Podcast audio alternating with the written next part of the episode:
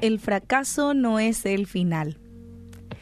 Y Pedro es un ejemplo clásico de un creyente que podemos ver y leer, ¿verdad? Que fracasó y luego volvió a levantarse.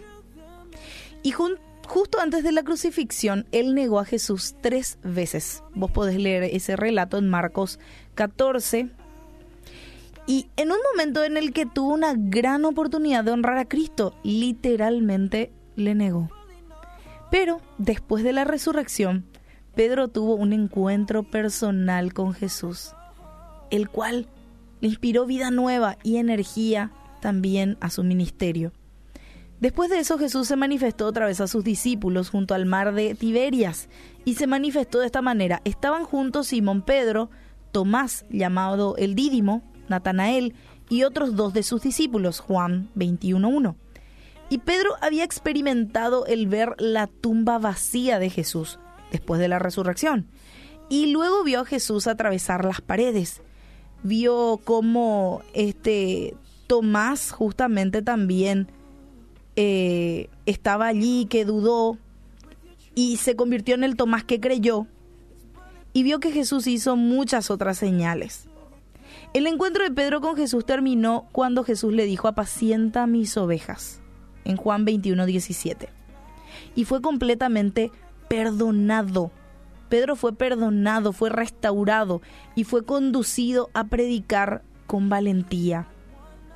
Así que, para que vos que estás del otro lado puedas escuchar, el fracaso es parte de la vida. Sí, va a ser parte a veces del día a día, del caminar con Cristo.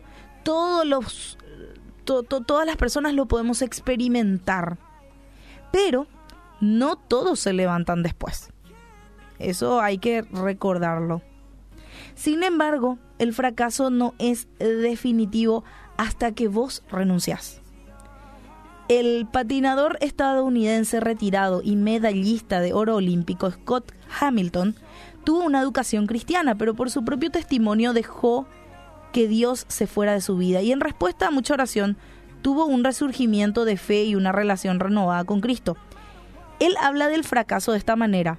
Una vez calculé cuántas veces me caí durante mi carrera de patinaje. Fueron 41.600 veces.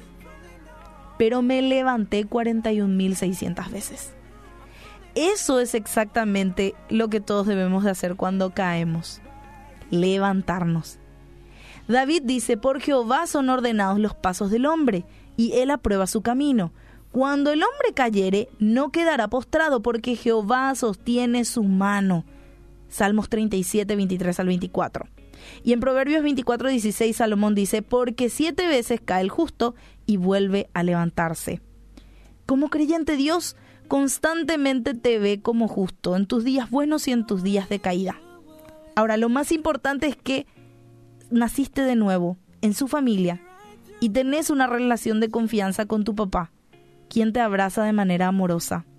Y depende de vos también el poder levantarte, el no quedarte en el suelo, porque Jehová sostiene tu mano.